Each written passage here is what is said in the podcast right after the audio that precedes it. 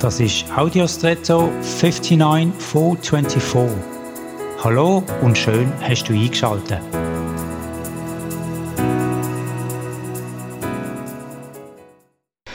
An offiziellen Veloabstellplätzen gibt es häufig Veloständer. Früher und teilweise auch heute noch sind das Metallkonstruktionen, die eine Art Klemme fürs Rad anbieten. Man klemmt dann das Rad mit ein bisschen Druck ein, sodass es stabilisiert wird und aufrecht steht und nicht auf eine, auf eine Seite kippt. Das ist platzsparend. Die Technik hat aber den Nachteil, dass wenn man das Rad zu wenig reindrückt, der Ständer nicht nützt.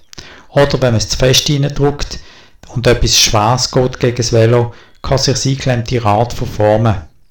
Die eigentlich gute Idee verlangt also nach entsprechenden Rahmenbedingungen, die erfüllt sein müssen. Für gewisse ist man selber verantwortlich, andere kann man nicht beeinflussen.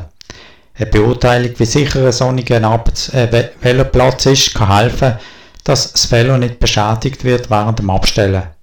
Vielleicht gibt es gerade heute auch bei dir einen Bereich, wo deine besondere Aufmerksamkeit und Einschätzung verlangt.